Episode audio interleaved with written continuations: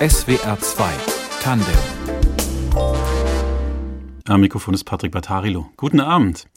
Heute mit einer Frau, die in den 1960er Jahren geboren wurde und sich Gedanken darüber macht, wie ihre Generation geprägt worden ist von Eltern, die den Zweiten Weltkrieg als Kinder miterleben mussten.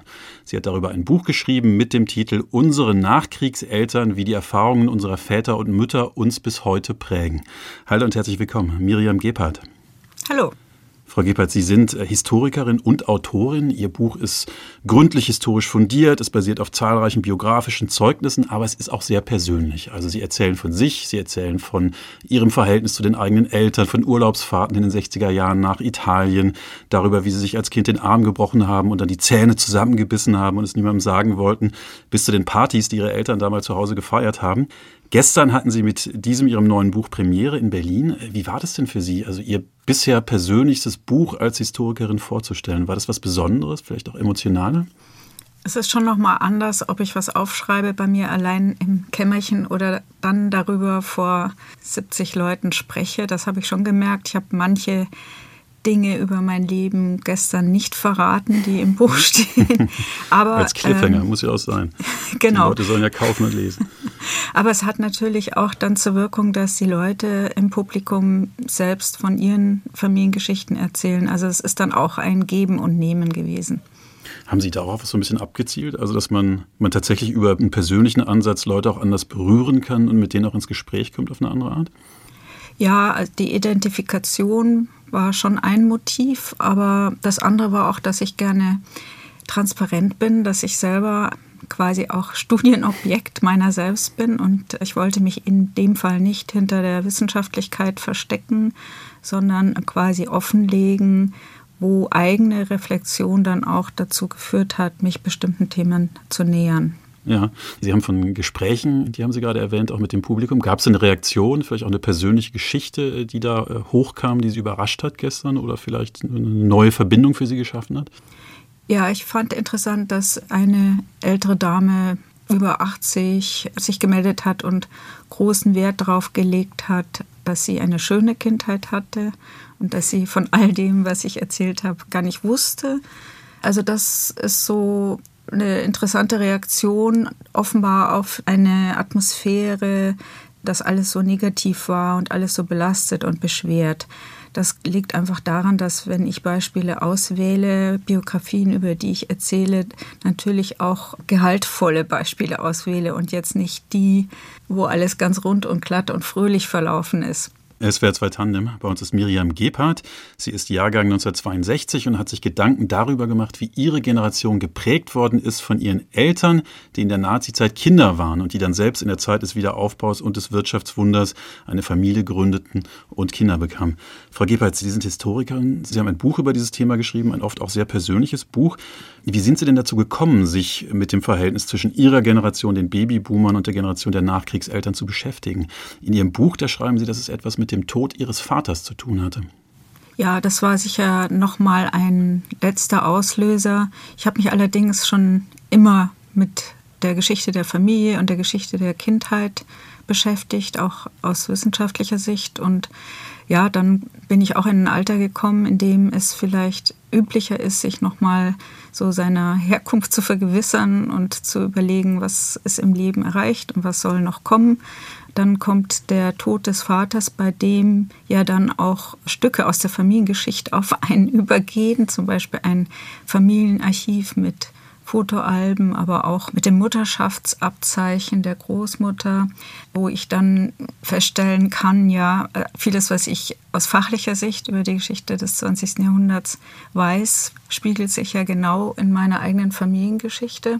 Und da also kamen eben verschiedene Motive zusammen aus meiner eigenen Geschichte. Mein Vater ist Jahrgang 1934, hat aber recht spät Kinder bekommen, erst in der zweiten Hälfte der 70er Jahre. Stammte aus Jugoslawien und ist vor ein paar Jahren gestorben. Und ich war da sehr, sehr froh, äh, dass ich vor seinem Tod in den Jahren davor, dass mir da ganz wichtig war, mit ihm lange Gespräche zu führen. Also über seine Sicht aufs Leben, auf die Welt und vielleicht auch auf seinen biografischen Werdegang. Ist es bei Ihnen dann nach dem Tod Ihres Vaters auch so ein bisschen so gewesen, dass Sie gesagt haben, ich will jetzt wirklich auch mit meiner Mutter zum Beispiel darüber sprechen. Ich möchte nicht, dass die Familie mir so entgleitet im Älterwerden? Ja, ich habe, glaube ich, einfach noch eine weitere Ebene geöffnet durch die schriftlichen Dokumente. Ich habe Briefwechsel meiner Großeltern bei der Gelegenheit gefunden aus der Zeit, so letzte Kriegsjahre, erste Nachkriegszeit. Ich habe mir die Bilder angeschaut, als mein Vater ein Kind oder ein Jugendlicher war und habe da eben noch mal einen ganz anderen Blick bekommen als den, den man so hat, wenn man dieses Halbwissen aus Familienerzählungen hat. Ja, was Sie sich da vorgenommen haben, jetzt als, als, als auch als Ergebnis oder als für Sie als Forschung, war ja zwei Generationen zu verstehen. Also wie die so emotional ineinander verhakt und verhakelt sind durch diese Kriegserfahrung, das, was das angestellt hat mit Ihnen. Das sind einmal die Kriegskinder und einmal die Babyboomer. Können Sie es für uns einmal so ein bisschen beschreiben? Also was für zwei Generationen sind das, auch altersmäßig, und wie passen Sie und Ihre Eltern da rein? Die Nachkriegseltern sind im Grunde die Jahrgänge, die man auch als Kriegskinder bezeichnet, so grob zwischen 1930 und 1945 geboren, die dann quasi die wichtige Zeit der jugendlichen Prägung und das junge Erwachsenenalter in den Nachkriegsjahren erlebt haben, die Familiengründung in den späten 50er oder frühen 60er Jahren, oft eine sehr frühe Familiengründung, oft auch um eine ja, Exit-Strategie aus den schwierigen familiären Verhältnissen zu finden. Also diese typische ähm, jung geschlossene Ehe, nicht ganz freiwillig damals, weil schon ein Kind unterwegs ist. Das kann man sogar statistisch belegen, dass in einem großen Prozentsatz der Ehen, die damals geschlossen wurden, das Kind schon unterwegs war, die Frau schon im vierten oder fünften Monat war und dann musste man eben heiraten ja, diese Wiederaufbaugeneration sehr stark fokussiert auf das materielle Wohlergehen, auf die Ermöglichung all dieser wunderbaren Dinge, Konsumgüter, die der wirtschaftliche Aufschwung dann mit sich gebracht hat. Es ist eine Generation, die als Kind gelernt hat, die Zähne zusammenzubeißen und relativ genügsam und enthaltsam zu sein und die dann eben sich in den mittleren Erwachsenenjahren im Grunde so am wirtschaftlichen Höhepunkt befand. Die Babyboomer-Generation, wie der Name sagt, sind ja die geburtenstärksten Jahrgänge zwischen Mitte der 50er und späten 60er Jahre geboren, über die man eigentlich immer nur etwas abfällig gesagt hat, wir waren zu viele. Das war der sogenannte Geburtenberg. Ich erinnere mich noch, wie der Lateinlehrer bei mir in der Klasse durchgezählt hat. Wir waren 43 Kinder und gesagt hat, im nächsten Jahr werden hier zwölf weniger sitzen. Das hat er auch geschafft. 43 ist auch viel, aber das ist natürlich auch eine ganz schöne Drohung. Ja, ja, ja also zwölf in einem Jahr durchfallen zu lassen, äh, war schon eine harte Bereinigung. Aber so ein bisschen ging es uns schon. Wir standen uns immer ein bisschen gegenseitig auf den Füßen. Wir wurden davor gewarnt, in bestimmte Berufe zu gehen oder bestimmte Studienfächer zu studieren, weil dafür gäbe es überhaupt keinen Bedarf. Und auch aus diesem Grund hatten wir ja dieses Etikett der Null-Bock- oder No-Future-Generation. Es geht Ihnen ja auch darum, wie die Babyboomer, Ihre Generation geprägt wurde äh, durch das, was den Eltern im Krieg passiert ist. Und es gibt eine sehr eindrückliche Stelle in Ihrem Buch, da schildern Sie, dass Ihr Mann Ihnen einmal gesagt hat, dass er, hat Sie darauf aufmerksam gemacht, dass Sie immer mit einer Haltung am Esstisch säßen, als seien Sie nur zu Besuch. Mhm. Äh, was erzeugt denn diesen Eindruck? Was ist da für ein Gefühl bei Ihnen dahinter möglicherweise? Ja, es ist, glaube ich, so ein ganz äh, diffuses Gefühl der Unbehaustheit, das nie so richtig Angekommenseins. Da könnte man verschiedene Erklärungen finden. Die eine ist eben, dass unsere Eltern häufig tatsächlich in jungen Jahren ihr Zuhause verloren haben durch Kriegseinwirkungen, durch Flucht und Vertreibung, durch Evakuierung oder Kinderlandverschickung, Trennung von den Eltern. Also dass da so eine Tradition besteht, dass man jederzeit sprungbereit sein musste, jederzeit den Koffer packen musste. Und ich kenne heute noch Leute in meinem Umfeld, die tatsächlich immer irgendwo noch eine unausgepackte Umzugskiste stehen haben, die irgendwie in einem dauerhaften Provisorium im Leben stehen. Und ich denke, das ist eine Folge dieser Kriegseinwirkung. Es ist aber auch eine Konsequenz, die wir aus diesem sehr materialistischen Gebaren der Eltern gezogen haben, die sich ja dann damals diese Häuser gebaut haben und diese ganz schwere Wohnzimmereinrichtung eingebaut haben. Teilweise durften diese Wohnzimmer von den Kindern gar nicht betreten werden, damit da keine Fingerdapper auf die Glastische kommen. Also da war auch ein erdrückender Versuch im Elternhaus sich eben jetzt wirklich sesshaft zu machen und buchstäblich im Boden zu verwurzeln. Und das hat ja. uns früh auch aus den Elternhäusern weggetrieben. Ja. Jetzt ist es ja so, dass in vielen Gefühlen, die man bei sich selbst nicht mag oder die man als schwierig empfindet, ja auch was Positives steckt. Wie ist es denn bei diesem Gefühl von, Sie haben es Unbehaustheit genannt, das ist ja auch ein sehr schönes Wort. Gibt es da auch was Positives, was dabei mitkommt, was die Babyboomer jetzt auch besser können, also vielleicht an fremden Orten gut ankommen? Ich glaube schon. Diese Sehnsucht danach, immer wieder Orte zu wechseln, ist ja auch positiv. Also ich persönlich habe gern auch mal für Wochen oder Monate in einer anderen Stadt gelebt. Ich habe eigentlich noch heute die Idee, ich könnte doch jetzt auch mal, weiß ich nicht, ein halbes Jahr in Italien leben. Also ich bin relativ ungebunden, was jetzt das Wohnen angeht oder auch ja, die, die materiellen Dinge angeht. Es haben ja auch viele in dieser Generation tatsächlich alternative Lebensformen ausprobiert. Das ist die Generation der Wohngemeinschaften, der alternativen Lebensformen auf dem Land, Kommune. Ein Beispiel, das ich zitiere in meinem Buch, ist eine Frau, die dann versucht hat, in einem neuen Dorf zu leben, nur unter Bekannten und Freunden. Diese Aufkündigung der Lebensform bürgerliche Familie mit Vater, Mutter und Kind, finde ich, war auch schon ein Gedanke, den man nicht so ganz wieder aus der Welt schaffen sollte. Wir sprechen gleich weiter. Jetzt erstmal Musik. Wir spielen einen Titel, den Sie sich gewünscht haben, und zwar den Titel Sympathy von der englischen Band Rare Bird. Warum haben Sie sich den gewünscht? Ja, ich bin begeistert, dass Sie den gefunden haben. Ich glaube, ich habe den noch nie im Radio gehört. Das tun wir für unsere Gäste. Super. Ja, der ist tatsächlich so ähm, ein, ein Titel, den ich mit 16, 17 die ganze Zeit gehört habe weiß gar nicht, ob ich den Text damals so gut verstanden habe. Es geht eigentlich mehr um dieses Gefühl der existenziellen Verlassenheit, das wahrscheinlich in der Pubertät gar nicht so untypisch ist, aber wo man sich so nachts allein im Bett einsam fühlt, aber dabei auch so ein heroisches Gefühl bekommt. Now when you climb into your bed tonight and when you lock and bolt the door Just think of those out in the cold and dark. Cause there's not enough love to go round.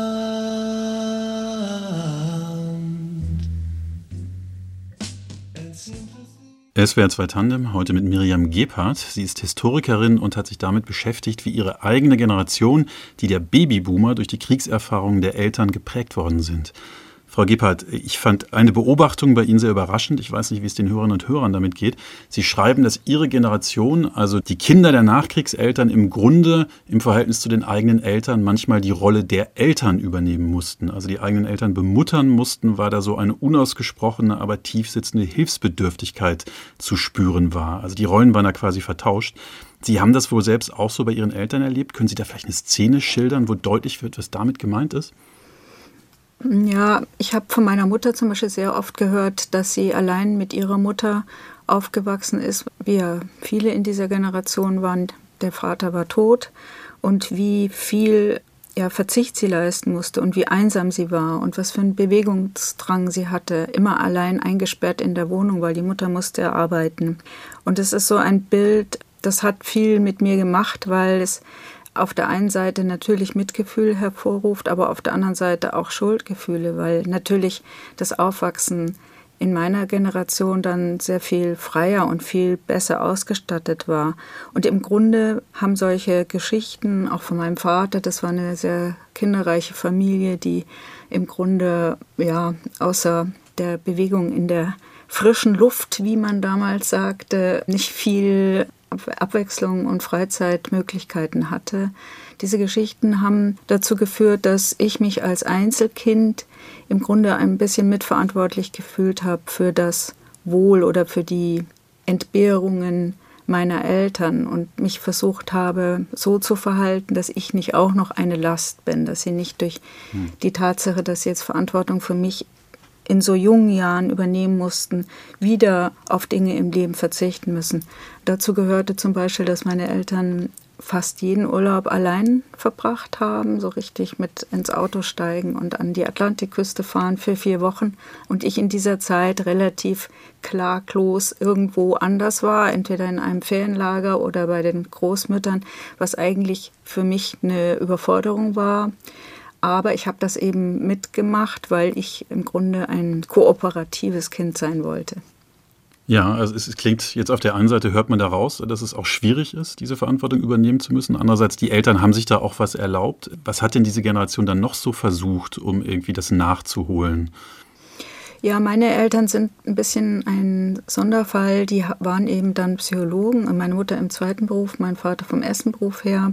Und die haben eigentlich diese Selbstentfaltungswelle dann der 70er Jahre voll für sich genutzt die waren eben sehr früh schon verheiratet und hatten wohl beide ein großes Nachholbedürfnis und haben sich dann ja irgendwie aus dieser ersten beklemmenden kleinen Familie befreit. Mein Vater hat wieder eine Psychologin kennengelernt und meine Mutter auch einen Psychologen und so waren es dann am Ende vier Psychologeneltern und die haben dann viele ja, Wünsche, die sie vielleicht aufgeschoben hatten, sich erfüllt. Mein Vater ist mit der neuen Frau aufs Land gezogen und die haben dann angefangen, Gemüse anzubauen und ja, ein bisschen so ein alternatives Leben am See zu führen. Meine Mutter hat, wie gesagt, dann auch Psychologie studiert und mit einem jüngeren Mann nochmal ein Kind bekommen.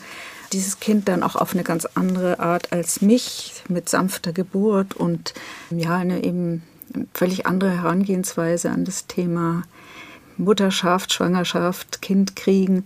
Und da haben sie sich eben nochmal verwirklicht. Ich denke auch sexuell nochmal ausgelebt, was sie vielleicht als ganz junge Eltern nicht ausleben konnten. Und einerseits erscheint mir das im Nachhinein völlig plausibel und nachvollziehbar, aber andererseits bin ich da natürlich auch ein bisschen auf der Strecke geblieben, weil ich war ja selber in der Pubertät und darum ging es nun dann in der Zeit überhaupt nicht. Also spannend finde ich dabei auch, dass, wenn ich jetzt höre, diese Selbstentfaltung und dieses sich öffnen, dass diese Generation natürlich auch eine sehr, selbst eine sehr harte Erziehung im Krieg, vor dem Krieg, in der Nazi-Zeit hatte und das ja dann wahrscheinlich auch irgendwie implizit weitergegeben hat. Also neben dieser Ich darf mich entfalten Ebene auch noch dieses, man muss irgendwie hart zu sich sein, um unabhängig sein zu können. In Ihrem Buch habe ich dazu eine Geschichte in Erinnerung aus Ihrem Buch, wo Ihr Vater Ihnen als Kind gerne von einer Zitrone erzählt hat. Was sollte Ihnen denn diese Zitrone ähm, beibringen und was sagt das so ein bisschen über das Verhältnis zwischen diesen beiden Generationen aus? Mein Vater hat mir immer erzählt, dass er von München aus mit dem Fahrrad in die Berge gefahren ist, das sind vielleicht so 60 Kilometer, dann äh, das Fahrrad abgestellt hat und noch auf einen Gipfel raufgelaufen ist. Und oben auf dem Gipfel hat er dann sich selbst was Gutes getan und an einer halben Zitrone gesaugt. Und diese halbe Zitrone hat offenbar sowohl seinen Flüssigkeitsbedarf als auch seinen Kalorienbedarf gestillt. Und dann ist er wieder den Berg runtergegangen und ist wieder nach München geradelt. Und diese Geschichte hat natürlich eine Botschaft transportiert, nämlich die einerseits, äh, wie wenig er damals hatte, aber andererseits auch, wie wenig er brauchte, wie genügsam man sein kann und wie sehr man eigentlich ja auch über seine körperlichen Grenzen gehen kann, wie wenig Rücksicht man auf seine körperlichen Bedürfnisse nehmen muss. Und das hat er eigentlich ganz gut sein Leben lang durchgehalten. Bis zum Schluss hat er sich gewundert, wenn ich eine Brille trug, weil er war der Meinung, Brillen sind auch so ein überflüssiger Luxusgegenstand, so ein Komfort, der eigentlich nur dazu führt, dass man dann schlechter sieht. Das ist so etwas, was ich auch noch in meiner Generation höre. Kopfweh-Tabletten mal besser nicht nehmen, weil das ist einfach nicht gesund. Es ist besser, man hält den Schmerz aus. Das sind so eher diese Hinterlassenschaften noch der Kindheit letztlich unsere Eltern, in der es ja darum ging, schmerzabgehärtet zu sein und ähm, ja nicht selbst wehleidig zu sein.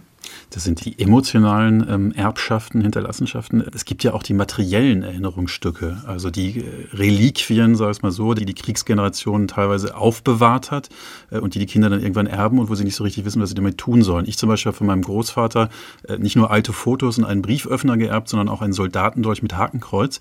Haben Sie so etwas auch gefunden, als Ihr Vater gestorben ist? Ja, ich habe gefunden, das äh, Mutterschaftskreuz meiner Großmutter als siebenfache Mutter war sie eben privilegiert in der NS-Zeit, hat dann auch die entsprechenden Hilfen bekommen, also nicht nur materielle, sondern auch eben Kindermädchen, die dann zwangsverpflichtet waren. Ich habe außerdem einen Revolver gefunden. Ich habe keine Ahnung, ob der funktioniert. Das ist ein bisschen merkwürdig. Ich würde jetzt einerseits äh, sowas nicht stolz an die Wand hängen, so als lustige Antiquität, weil es natürlich auch in eine bestimmte Richtung weist, was die Rolle der eigenen Großeltern im Nationalsozialismus war. Auf der anderen Seite finde ich es auch komisch, so zu tun, als gäbe es das nicht. Also irgendwie liegt es jetzt in so einem Karton in meinem Büro. Hat es denn bei Ihnen so eine Reflexion ausgelöst darüber, welche Rolle Ihre Eltern dann zum Beispiel auch hatten im Nationalsozialismus und wie Sie damit umgegangen sind später? Also ob Sie das wirklich losgeworden sind, auch moralisch? Also meine Eltern waren ja Kinder im Nationalsozialismus, aber deren Rolle war im Grunde die, ähm, nicht nachzufragen, was meine Großeltern im Nationalsozialismus angestellt haben. Es waren eben sieben Kinder, mein Vater hatte sechs Geschwister und keines dieser sieben Kinder hat wirklich genau wissen wollen, was mein Großvater, ihr Vater im Nationalsozialismus getan hat. Und das geht so weit, dass sogar einer meiner Onkel Richter war und der hätte im Gerichtsgebäude nur über den Gang gehen müssen und dort die Entnazifizierungsakte seines Vaters anschauen können. Das hat er nie gemacht. Und das ist so eine Geschichte, die sich sicher in vielen deutschen Familien finden lässt, wo Kinder aus Angst über die Erfahrung der, ja, der Untaten oder auch Verbrechen der eigenen Eltern, aber auch aus Angst, sie zu verletzen mit Fragen, sich nie so ganz genau Klarheit verschafft haben über das, was in der NS-Zeit war und eigentlich erst die Enkel, aber natürlich auch nicht alle Enkel, den Abstand finden, um da mal genauer hinzuschauen. Verbost, kann i wird zerbrochen, der arme Bauer. Darum ist er so dumm, darum ist er so dumm. Der Titel Warum ist er so dumm von Arik Brauer. Den Song haben Sie sich gewünscht, Frau Gebhardt. Warum? Ja, da sehe ich mich mit 10, 12 lauthals mitsingen in meinem Kinderzimmer. Das war so ein gemeinsamer Nenner meiner Eltern und mir. Wir haben das vielleicht aus unterschiedlichen Gründen geschätzt. Mir war natürlich damals noch nicht ganz klar, dass Arik Brauer da über den autoritären Charakter singt, also wie quasi durch Erziehung und Sozialisation Menschen herangezogen wurden, die dann selbst wieder zur Gewalt und Autorität neigen. Ich habe mich natürlich vor allem gefreut über diese Zeile, darum war er so dumm und habe dabei vielleicht ganz konkret an meine Eltern gedacht. Aber das ist so etwas, da geht mir wirklich das Herz auf. SWR 2 Tandem. Bei uns ist Miriam Gebhardt. Sie ist Historikerin und hat sich Gedanken darüber gemacht, wie ihre Generation geprägt worden ist von den eigenen Eltern, die den Zweiten Weltkrieg als Kinder miterleben mussten. Frau Gebhardt, Ihre beiden Eltern sind, waren Psychologen. Ähm, Sie selbst wollen verstehen, was in Ihrer Familie passiert ist, wie Gefühle weitergegeben wurden. Ist diese Art Neugier quasi auch ein Familienerbe? Ganz sicher. Ich habe, glaube ich, bis 18 gedacht, ich werde auch Psychologin. Ich habe das wirklich auf eine Art mit der Muttermilch aufgenommen, dieses Denken und habe dann etwas anderen Weg eingeschlagen und Geschichte studiert, was aber letztlich eine ähnliche Bewegung ist, nämlich die immer zurückzuschauen und sich versuchen, die Gegenwart aus der Vergangenheit herzuleiten. Und das ist aber auch ein interessanter Konflikt zwischen diesen beiden Sichtweisen, weil die Psychologie ja immer eher etwas individualisiert und sagt, also mein persönliches Schicksal war so und so und deswegen hat das diese Auswirkungen in meinem Leben gehabt, während ich als Historikerin ja immer eher nach dem Verallgemeinerbaren suche und dann eben schnippisch antworte, ja, das ist ganz typisch für deine Generation. Das hat schon zu vielen Diskussionen in meiner Familie geführt. Also wir sprechen über Gefühle und also wie man über Gefühle spricht. Das war jetzt in der Nachkriegszeit gar nicht so einfach. Also die Gefühle sind ja oft in den Kühlschrank gepackt worden. In Ihrem Buch, da gibt es eine Geschichte, die fand ich sehr eindrücklich. Da haben Sie als Kind sich einmal den Arm gebrochen bei einem Reitunfall und das einfach mal niemand erzählt, eine ganze Nacht lang. Woher kommt sowas? Ich glaube schon, dass da ein Erziehungsideal noch dahinter steckte. Also auch ich bin noch geboren 1962 mit diesem ominösen Mutterratgeber, Elternratgeber, die deutsche Mutter und ihr erstes Kind von Johanna Haarer groß geworden. Das hat meine Großmutter väterlicherseits meiner Mutter zu meiner Geburt geschenkt. Da sieht man eben, dass ein Ratgeber, der eigentlich aus der NS-Zeit stammte, von 1934, noch wirksam war, noch lange nach dem Krieg. Und da standen eben so Weisheiten drin, wie man soll ein Kind, das gestürzt ist, sich wehgetan hat, nicht weiter beachten, weil umso weniger man es beachtet, umso schneller hört es auf zu weinen. Und ja, so diese Sätze, ein Indianer kennt keinen Schmerz oder stell dich nicht so an, das meine ich schon auch noch als Kind gehört zu haben. Und das andere war eben, dass ich auch ja, da bei fremden Leuten war, als ich vom Pferd gestürzt war und mir den Arm gebrochen habe und dann da auch nicht irgendwelche Umstände machen wollte, schüchtern war und irgendwie dann mal erst mal eine Nacht lang nichts gesagt habe, als ich diesen Arm gebrochen hatte. Also wenn man sich diesen äh, Panzer erstmal antrainiert hat selber, wie sind Sie denn oder wie ist Ihre Generation denn diesen Panzer angegangen, um in Kontakt zu kommen wieder mit den eigenen Gefühlen, auch den schwierigen, schmerzhaften? Ich glaube, dass wir schon im Gegensatz zu unseren Eltern dann Glück hatten, dadurch, dass wir in den 70er Jahren dann in die Jugend gekommen sind und in den 70er Jahren ja die große Trendwende dann kam, in der ja eine ganze Gesellschaft gelernt hat, mehr auf die eigenen körperlichen Bedürfnisse zu achten, die emotionalen Bedürfnisse zu denen nachzugeben, auch dass es erlaubt ist, Bedürfnisse zu haben, bis hin zu dieser Psychologisierung der Gesellschaft, dass es heute für meine Generation und für die Jüngeren ja keine Schande mehr ist, sich zum Beispiel psychotherapeutische Hilfe zu suchen. Das war für unsere Eltern noch sehr ungewöhnlich und wenn, dann hätte man das auch nicht erzählt. Also insofern haben wir dann diese Chance gehabt, diese Zeit, als sich das Fenster öffnete für die eigenen Bedürfnisse. Sie äh, stammen aus Freiburg, Frau Gebhardt. Studiert haben Sie in München Geschichte und Literatur. Promoviert haben Sie über das Familiengedächtnis und heute sind Sie Professorin in Konstanz. Eine wichtige Quelle Ihrer Arbeit als Historikerin, auch für das neue Buch, ist das Deutsche Tagebucharchiv in Emmendingen. Was ist das denn für ein Ort? Also wie ist das, in Tagebüchern lesen zu dürfen? Das stelle ich mir sehr spannend vor. Ja, ich finde das wunderbar. Das kann ich nur jedem empfehlen. Darf man das einfach auch, hingehen? Ja, ja, das ja. ist jetzt nicht nur für Fachleute. Das ist eine private Initiative in Emmendingen, wunderschön im alten Rathaus, von ehrenamtlichen Leuten geführt, die wirklich sehr großzügig und nett mit den Besuchern umgehen. Und da kann man eben, wenn man es möchte, seine eigenen privaten Aufzeichnungen abgeben. Also wenn man jetzt plötzlich äh, Briefwechsel der Großeltern findet oder auch findet, das eigene Tagebuch ist wahnsinnig spannend, dann kann man das dort abgeben. Und umgekehrt kann man dort eben unter bestimmten Gesichtspunkten und Stichworten solche Quellen suchen, sagen wir mal, ich interessiere mich für ein Thema, wie ging es jetzt unehelichen Kindern in den 50er Jahren, dann kann ich da das Stichwort eingeben und kriege einen Haufen Tagebücher, Briefwechsel, Autobiografien zu dem Thema auf den Tisch gelegt und kann mich da schon ein bisschen voyeuristisch in das Leben anderer Leute begeben. Jetzt haben Sie da all diese interessanten Tagebücher und machen Forschung und überlegen sich, wie war das nun mit diesen beiden Generationen? Wie entscheiden Sie denn dann, was für Sie relevant ist?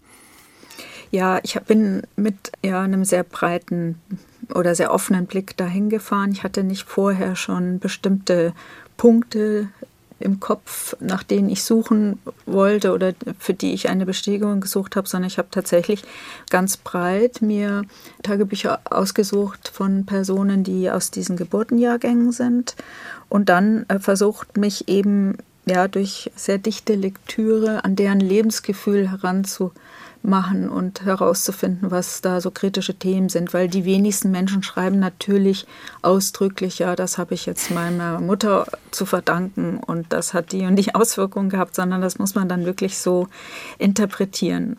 SWR 2 Tandem, heute mit Miriam Gebhardt. Sie beschäftigt sich damit, wie Nachkriegseltern und Babyboomer über die deutsche Geschichte im Zweiten Weltkrieg und danach miteinander verbunden sind. Und sie hat darüber auch ein Buch geschrieben, Titel Unsere Nachkriegseltern, wie die Erfahrungen unserer Väter und Mütter uns bis heute prägen.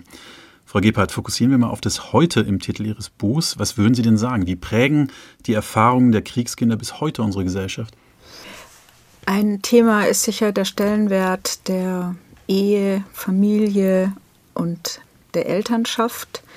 Unsere Eltern haben uns ja hinterlassen die Wichtigkeit von Familie, weil sie in dieser Zeit eben selber Familien gegründet haben, in der Deutschland dachte, dass in dem Wiedererstarken der bürgerlichen Familie die Lösung liegt. Also um diese moralische Katastrophe des Nationalsozialismus und des Kriegs zu überwinden, braucht es eine Gesundung der Gesellschaft in der bürgerlichen Familie mit Vater, Mutter und Kind. Und diese Bedeutung ist meines Erachtens auch noch an uns vermittelt worden, aber eben schon mit Brüchen, weil wir haben ja gesehen, dass das mit dem Durchhalten eines Familienlebens nicht so ganz leicht war. Unsere Eltern haben oft erzwungenermaßen geheiratet, viel zu früh geheiratet und haben dann entweder sich, so wie meine Eltern, daraus befreit oder sie haben ein Doppelleben geführt. Ich habe auch eine Tagebuchautorin zitiert in meinem Buch, die hat einfach ganz viele Jahre noch einen zweiten Mann gehabt, eine Art Liebhaber und hat sich daran zerrieben, an diesen Anspruch, ja, nicht trennen zu dürfen zwischen Liebe und Sexualität und dem Mann die Treue halten zu müssen. Aber auf der anderen Seite waren dann die Sehnsucht nach dem anderen Mann wieder zu groß. Also diese Frau hat da über Jahrzehnte mit sich gerungen. Und diese Moral, diese bürgerliche Familienmoral hat für uns Babyboomer auch noch eine Rolle gespielt. Es galt schon als sehr wichtig und erstrebenswert im Leben zu heiraten und Kinder zu kriegen und Menschen, die keine Kinder haben, müssen sich nach wie vor fragen lassen. Als ich jung war, so ich würde sagen, als ich so in den 30er Jahren war, kam ja die Rede auch von den kinderlosen Frauen, vor allem den akademisch ausgebildeten Frauen. Da hat dann der FAZ-Herausgeber Schirmacher ein Buch darüber geschrieben, dass sich gerade diese Frauen, die so wertvoll sind für die Gesellschaft, nun weigern, sich zu vermehren. Und also das war ein, ein, im Grunde eine gesellschaftliche Anklage, die geführt wurde gegen Babyboomerinnen, die keine Kinder bekamen oder erst sehr spät Kinder bekamen. Und ähm, da habe ich durchaus auch einen Druck gespürt. Das würde ich als ein Erbe der Nachkriegsgesellschaft interpretieren. Diese äh, Beschäftigung mit diesem Erbe, dass die Boomer-Generation, zu der Sie auch gehören, das jetzt auch an vielen, in vielen verschiedenen Formen gerade macht. Also so wie Ihr Buch jetzt erschienen ist, gibt es ja auch andere Bücher, Romane oder Autobiografien, die da so ein bisschen nachforschen, auch gerade über Familiengeschichte. Haben Sie das Gefühl, das ist so ein Trend gerade, vielleicht auch weil die Boomer-Generation jetzt selbst älter wird, der sich der Rente nähert? Ja, wir sind nun mal jetzt so um die 60 und haben jetzt den, ja, im Grunde einen Moment des Innehaltens erreicht. Wie wollen wir jetzt unsere letzten Jahre der Berufstätigkeit verbringen und was kommt danach? Was haben wir schon eingelöst an Hoffnungen und Erwartungen im Leben und was noch nicht? Und eben gleichzeitig der nahende Abschied der Eltern oder der schon vollzogene Abschied der Eltern hat dazu geführt. Und ich glaube auch der gewachsene Abstand zum Krieg und zum Nationalsozialismus, der es vielen erst jetzt möglich macht, diese private Geschichte der NS-Zeit sich anzuschauen. Wir sind zwar damit aufgewachsen und äh, in der Schule unterrichtet worden, was im Nationalsozialismus passiert ist, aber die wenigsten haben sich das ganz konkret in der eigenen Familie angeschaut. Und mir scheint das jetzt gerade eine Entwicklung zu sein, auch in Romanform oder in Form autobiografischen Schreibens, sich die Rolle der eigenen Familie nochmal zur Brust zu nehmen. Sie haben es gerade schon mal angesprochen, der Krieg, also der Zweite Weltkrieg in diesem Fall, der liegt äh, doch einige Jahrzehnte zum Glück zurück. Es gibt aber natürlich den Krieg in der Ukraine gerade, den Angriffskrieg Russlands. Haben Sie das Gefühl, es gibt eine ganz spezielle Art in Deutschland, äh, darauf zu reagieren? Also dass bestimmte Bilder wieder hochkommen von Vertreibung, von schwersten Verletzungen, von Flucht? Eine spezielle Art, wie Nachkriegseltern, Enkel, Kinder geprägt worden sind, die sich da wieder zeigt? Ja, also ich erlebe das selbst bei meiner Mutter und höre das von anderen, dass die Generation, die damals ähm, das noch in der Kindheit erlebt hat, heute es wieder ganz schwer hat mit den Bildern und dass da wieder Ängste aufsteigen. Ich denke, dass für uns alle eine schlummernde Erinnerung diese Vergewaltigungen nach dem Zweiten Weltkrieg waren. Also man hört ja jetzt, dass es jetzt auch wieder in der Ukraine zu kriegsbedingten Vergewaltigungen kommt. Und ich denke, das löst in vielen Familien Erinnerungen und Befürchtungen aus. Das andere ist, dass wir ja wohl allgemein eine große Angst verspüren, dass der Krieg sich auch auf uns auswirkt, und zwar eben nicht nur durch gestiegene Benzinpreise und Knappheit bei Öl und Weizenprodukten, sondern eben auch ganz konkret. Und da, ja, da machen sich manche darüber lustig und reden von German Angst und dass wir Deutschen eben immer uns irgendwo zu wichtig nehmen und glauben, wir selbst seien jetzt die wahren Opfer. Aber ich denke, da ist schon ein emotionales Erbe im Spiel, das man nicht so ohne weiteres ausschalten kann. Jetzt nähern wir uns am Ende äh, dieser Sendung. Was wird denn Thema Ihres nächsten Buchs sein? Wissen Sie das schon? Ich wollte jetzt erstmal durchschnaufen. Ich habe jetzt alles Und schon fragt Jahre der Moderator nach, was als nächstes kommt. Nein, ich hatte tatsächlich schon länger vor, meine Familiengeschichte mal aufzuschreiben. Das ist jetzt sehr originell. Und nachdem ich gerade gesagt habe, dass das ein allgemeiner Trend ist, äh, komme ich auch ins Zögern und denke, ja, vielleicht muss ich jetzt nicht auch noch meine Familiengeschichte aufschreiben. Mal schauen. Also ich glaube, wir und die Hörerinnen und Hörer wären gespannt auf Ihre Familiengeschichte. Miriam Gebhardt, Ihnen alles Gute. Schön, dass Sie da waren. Danke für die Einladung. Das war SWR 2 Tandem. Die Redaktion hatte Martina Kögel, in der Technik Norbert Vossen und mein Name ist Patrick Battarilo.